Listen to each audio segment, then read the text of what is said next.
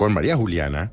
Hola Felipe, buenas tardes. Hemos buenas tardes invitado a nuestros oyentes. a una colega que trabaja con nosotros. Sí, señor. Que tiene un programa diario, doctorada, sexóloga, experta. Y ya ustedes saben de quién estamos hablando, de Flavia Dos Santos. Olá, buenas tardes. Qué rico estar aquí con ustedes. No te imaginas la dicha que es para mí ser entrevistada por ti, Felipe. Nunca nos había pasado, ¿no? No, y Siempre me peleamos en la mesa, pero... Sí, me quedé emocionadísima. Bueno, Flavia, hablemos de tu libro. Poliamor más allá de la infidelidad. Bueno, muy bien. Empecemos a hablar de eso.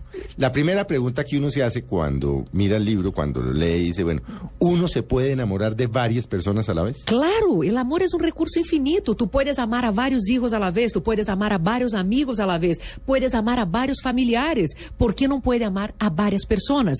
Y ahí es un, un tema interesante porque muchas personas confunden el poliamorismo con la promiscuidad, por ejemplo. Poliamor es más allá del sexo. Es que tú puedes tener esa capacidad de compartir con otras personas, no solo la persona con quien tú tienes una relación estable, eh, intereses, cosas comunes, amor. ¿Cuántas personas conoces que tienen, por ejemplo, una pareja en el trabajo con quien comparten mucho sus sueños, eh, sus proyectos de vida, sus secretos, pero se creen que no tienen nada con esa persona, que no son infieles, porque no están compartiendo sexo. Entonces, el poliamorismo es una propuesta donde uno pueda amar libremente a todas esas personas sin sentirse culpable, sin decir que eso es una infidelidad. Es un movimiento que está corriendo mucha fuerza en Europa y en Estados Unidos. Eh, empezó más o menos en fines de los años 80. Hoy en día hacen encuentros anuales, hay páginas en Internet, hay gente que trata de dar sus testimonios y explicar lo que es el poliamorismo. Porque uno vive las relaciones de pareja muy angustiado, ¿no? Con mucho miedo de ser traicionado o de traicionar. Permanentemente, sí. Exacto. Entonces la idea es abandonar ese miedo y tener la seguridad de que esa persona que tengo al lado mío está al lado mío porque quiere. Pero- y si pasa con otras no pasa nada. Pero el poliamorismo no necesariamente incluye sexo. No necesariamente incluye Y sexo. cuando incluye sexo, ¿qué pasa, por ejemplo, con la fidelidad? Nada. Nada. Hay una cosa que se llama fidelidad y otra que se llama lealtad. En el momento en que la persona es honesta con su pareja, en el momento en que la persona pone las cartas sobre la mesa y dice, mire, yo no tengo capacidad de comprometerme con una sola persona, la otra tiene la opción de quedarse o salir. Pero en el momento en que se queda, también está libre para compartir sus deseos en el momento que aparecen. Me gusta hacer un paralelo del poliamorismo con la dieta. Es más o menos así. Tú cuando haces dieta y te prohíben de comer ciertos alimentos, te da antojo de comer de todo. Y en el momento en que pruebas un pedacito, te viene la gana de comer la torta toda. Una persona que no hace dieta no tiene esa ansiedad, no tiene ese afán de comer la torta toda. Y un día que le dio el deseo, las ganas, el placer, come ese pedazo de torta. Pero não tem ansiedade, não tem culpa e não passa todo el tiempo pensando em comida. Porque algunas sociedades, la nuestra en su mayoría, nos, nos meten en la cabeza la idea de que está mal eh, eso que, que, que nos estaba contando pues Flavia, que la infidelidad es mala, que nosotros podemos amar a otras personas, amigos, familiares, pero la pareja debe ser una sola y a esa tenemos que serle fiel. Porque isso empieza en el momento en que se cria el concepto de propriedade privada y se transforma y transforman las mujeres en una propiedad privada.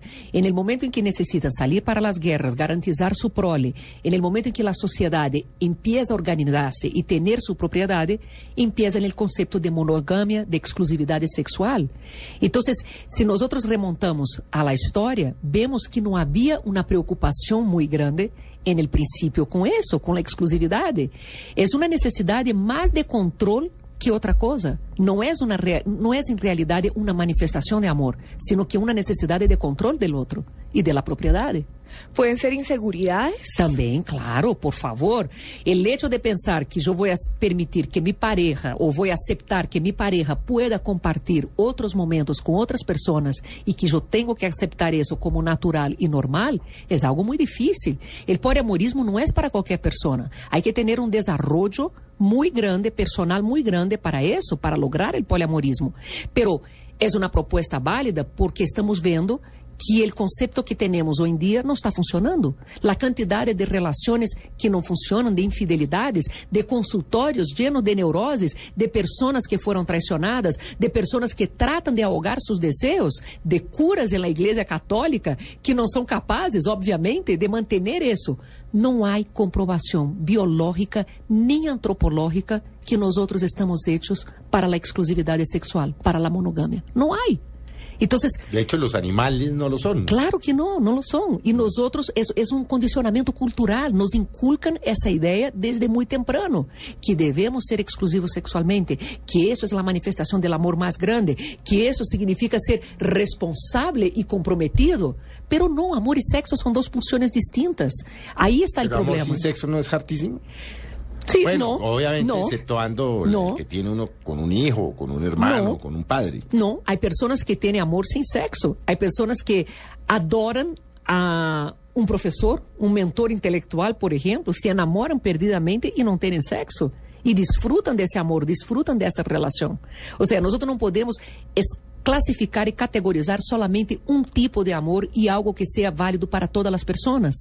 Entonces, eh, eh, la idea del libro no es hacer un- una, una exigencia que todas las personas No, sean ni es una poliamoristas. apología a la infidelidad Para tampoco, nada. sí. La idea del libro es dar a conocer, es hacer con que las personas entiendan que si la pareja fue infiel o si uno siente necesidad de tener una relación afuera de su relación principal, no es algo malo, no transforma a uno de una mala persona. Nadie se despierta en la mañana decidido a ser infiel. Nadie sale de la casa con la propuesta de que fue a ser malo No, para mi no pareja. qué Son momento- deseos que surgen, es natural Y uno sentir no sabe en qué deseo. momento se enamora uno de una persona sin quererlo. Exacto. o Teniendo otra deseo. relación. Exato, exato. Entonces, eh, la idea es dar a conocer y que uno pueda ser honesto con uno mismo y con su pareja y diga, ¿sabe qué? Mejor que ahogar mis deseos, mejor que ser desleal contigo, la realidad es que yo no puedo comprometerme de esa forma. Nos obligan a ese compromiso Mm. y un compromiso eterno además. ¿Te das cuenta en la iglesia cuando No, uno pues, se es que- casa? Matrimonio y mortaja del cielo baja, decía Y mi si abuela. no- y si eso es que no- eso es eterno. Si eso no fuera verdad, no existirían los sitios eh, que proponen infidelidades. No estaría en aumento el número de casos de personas que cada vez más buscan relaciones o que encuentran relaciones afuera de la pareja. Crímenes pasionales. ¿Por qué que pasan los crímenes pasionales? Porque uno no pudo mantener ese contrato de, eh, contrato de exclusividad. Entonces es hora de hacer una revisión en todos esos conceptos. Es hora de analisar y ver por qué está fallando. ¿Será que está fallando porque estamos insistiendo en algo que de verdad no estamos hechos y estamos yendo contra nuestra propia naturaleza? ¿En qué momento o cómo se hace para no pasar del poliamorismo al engaño? En el momento en que la persona no es honesta. El engaño O sea, es lo que va- eso tenemos. es partiendo de la base de que uno tiene una pareja y le dice, "Mm, voy a tener otra relación. De X, X o Y relación. Es lo que pasa en la costa colombiana, es lo que pasó ahora con el presidente francés. O sea, es en el momento en que hablamos de engaño, en el momento en que la persona no es honesta y está mintiendo a su pareja, que es lo que tenemos hoy en día. Y es por eso que uno, como psicólogo, está viendo todo el tiempo llegando personas con el corazón destrozado, con la autoestima en el piso porque fueron traicionadas, porque no aceptan que su pareja no pudo tener el mismo grado de compro- comprometimiento. Pero ojo, fidelidad es un valor y cada uno pone el peso a los valores de su vida distintos. Entonces yo no puedo exigir que las personas piensen como yo. Yo no puedo exigir que todas las personas tengan ese comprometimiento y esa renuncia, porque es más, renunciar al deseo no hace con que desaparezca. Si yo trato de renunciar y decir, no, yo me voy a comprometer en esa relación, yo no voy a renunciar jamás a, tener, tener una relación por afuera y en el momento en que yo siento ese deseo real, en el momento en que se presenta esa situación, yo voy a sufrir y voy a empezar con mis neuroses y voy a empezar a tomar Prozac y voy a empezar a tomar pepas para dormir, todo para quitarme de la cabeza ese deseo. La renuncia no significa que se acabe. Flavia, ¿cómo, eh, eh, qué tan preparada está una sociedad como la colombiana para un tema tan, tan delicado? Porque ya imagino yo varios de nuestros oyentes y amigos de Mesa Blue diciendo, bueno, pero es que eso es inmoral. Mire, yo he recibido hasta ahora una respuesta muy positiva. Es muy interesante que en el momento en que salió el libro, yo recibí muchas cartas de personas que se consideran poliamoristas y que son practicantes, pero por un tema de sociedade não tem coragem de, de compartilhar e de decirlo. É o que falta é valor. Exato, mantêm todo bajo a mesa por isso. Por supuesto que nunca tu vas a ter um consenso em todas as teorias, em todas as uhum. opções de vida, pero rico, porque isso que hace a sociedade mais eh, adelantada, a sociedade mais inteligente, mais llena de ideias, o debate, as propostas, as pessoas que são a favor, as pessoas que são contra.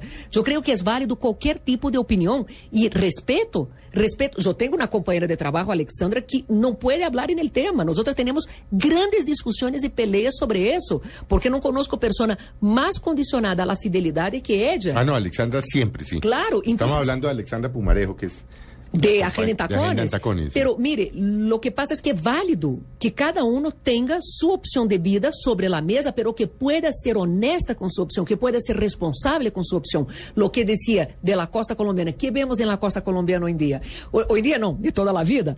Un montón de personas que tienen su querida por afuera, sí. su familia y todo más, y toda la gente cierra los ojos, como, no, isso é normal, é natural. O que passa em França? É normal que os franceses políticos tenham sua vida privada e que isso não se discuta, não se ventile. Então, é hora de, de, revisionar isso. Vale a pena seguir nessa hipocrisia? Ou não é mais justo, não é mais eh, saludável para todos nós outros mentalmente?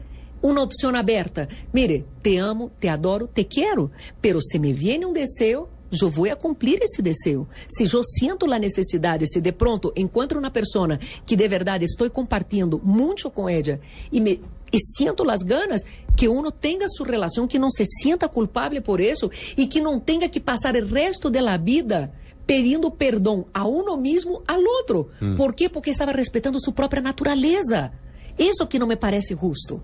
Ou então, não cuento, eh, vivo minha vida de enganos, de mentiras, passo a ter uma vida doble. ¿Para quê? ¿No es mejor jugar abierto? Pero, ¿qué, qué papel juega ahí el, el, en una sociedad católica como la nuestra, educados dentro de esa cosa católica pacata? Uh -huh. el, los remordimientos de culpa, es decir... ¿Qué cosa, no? Estar con mi, pues, claro, ah. estar con mi pareja eh, y, y así se lo diga, decirle, mire, me voy a enamorar o me enamoré de otra persona. ¿Cómo, ¿Cómo opera ahí ese remordimiento? ¿Cómo quitarse ese remordimiento de culpa? Eu tenho um capítulo no livro que habla de sociedades e religiões, exatamente tratando uhum. de analisar em que momento a igreja transforma todo sexual pecado. Porque ante os olhos da igreja tu puedes ser um grande pecador que há perdão, pero o pecado del sexo é dificilíssimo de perdonar. Uhum. Eh, tu não perdonas a los divorciados. Tu não puedes, não puedes comungar los divorciados, hay gente, hay ciertos tipos de pecados que la iglesia no perdona que exatamente están ligados al sexo. Mire, analizando bastante la historia es muy interesante porque en las enseñanzas de Cristo no está essa persecução toda da sexualidade. Pero tu tens a San Agustino e São Pablo que estão aí e no fim do Império Romano, que era uma época bastante llena de excessos, de vomitórios, de abortos, de sexo a la lata, ou seja, a sociedade estava buscando uma forma de controle.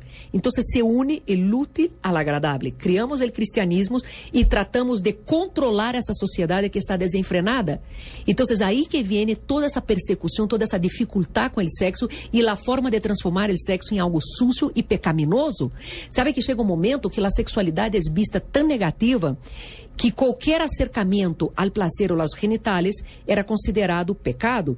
Então se dizia que as pessoas sucias e com piojos tinham perlas de Deus. Hum.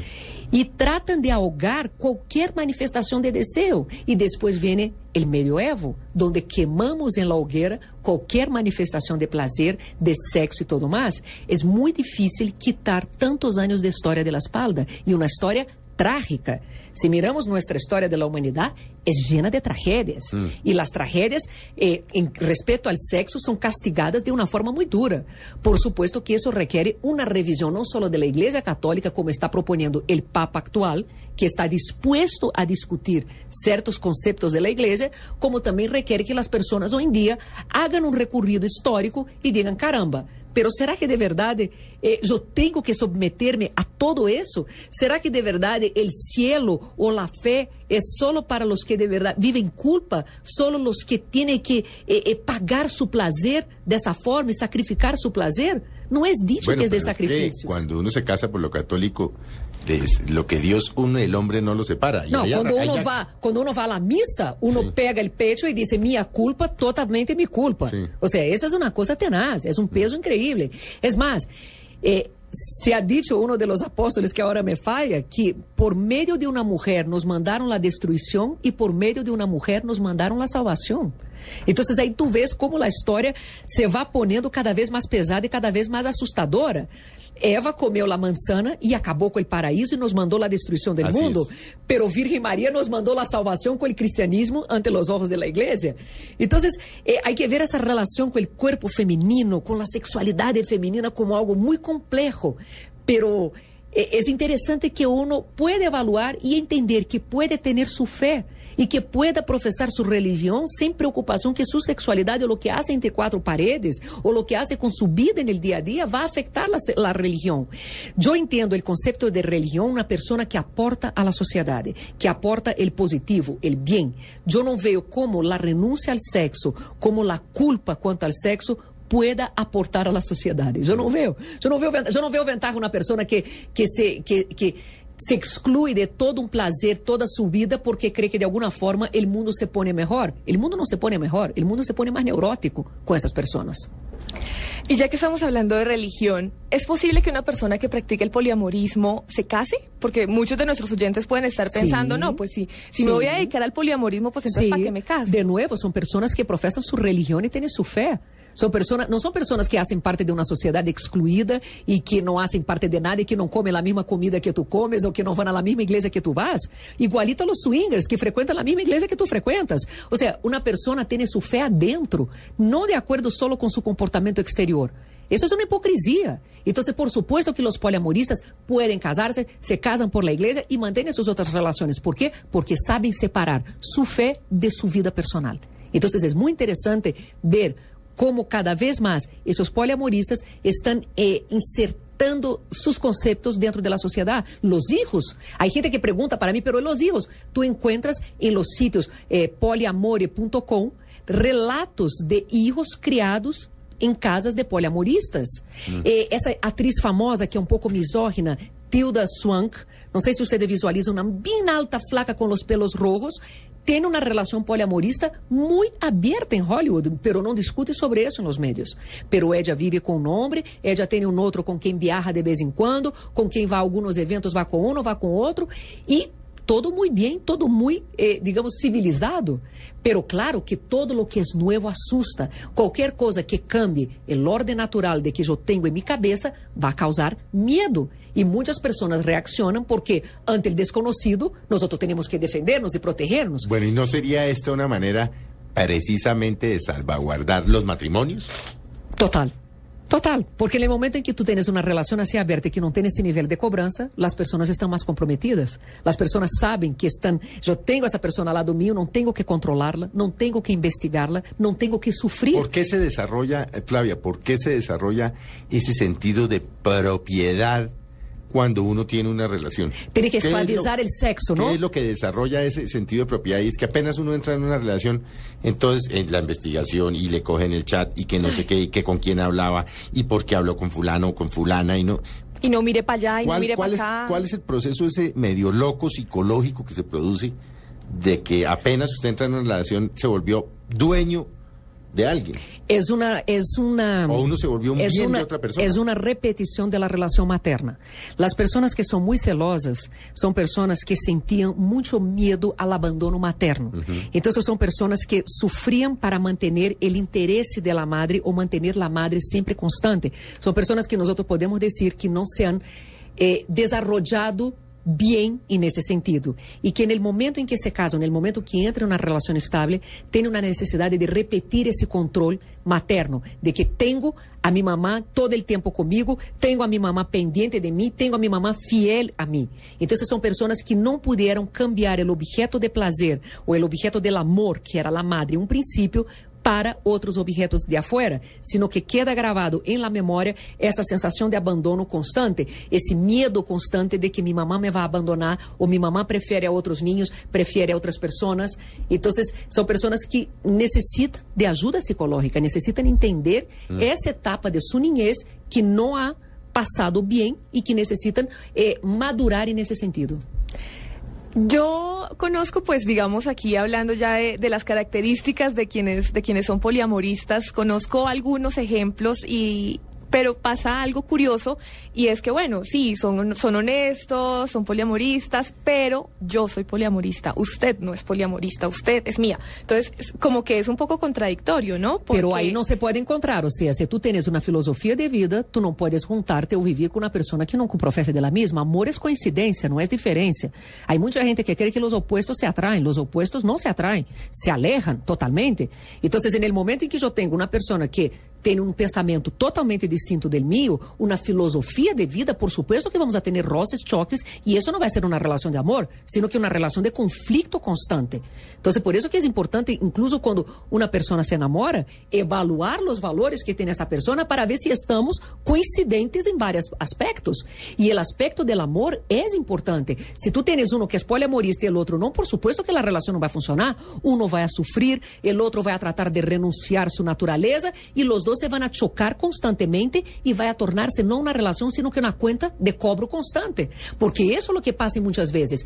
La persona renuncia de tal forma a sus deseos, a su naturaleza, que está siempre cobrando. Tu ves isso em consultório.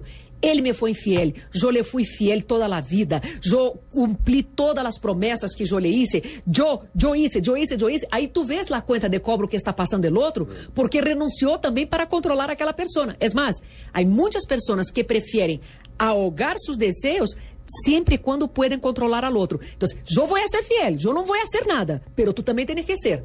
Pero en realidad no es algo de ella tampoco. Es solo por la inseguridad que el otro sea. Entonces, hay gente dispuesta a eso. Hay mujeres que renuncian de verdad solo para tener el otro controlado. Porque ahí dicen, no, yo estoy haciendo, tú también puedes. Pero no es así. A ver, porque tú dices eh, que uno puede tener las... Eh, vamos a hacer la pregunta y vamos a hacer un corte. Y es, si usted puede enamorarse de dos o tres personas a la vez, no necesariamente tener sexo. Entonces te voy a dejar formulada la pregunta. ¿Y si uno quiere tener sexo con las tres de las que se enamoró? Ok. Ya, vamos a hacer un pequeño corte. Ya volvemos con ustedes en Mesa Blue y como verán el tema es polémico, interesante, pero moderno y contemporáneo.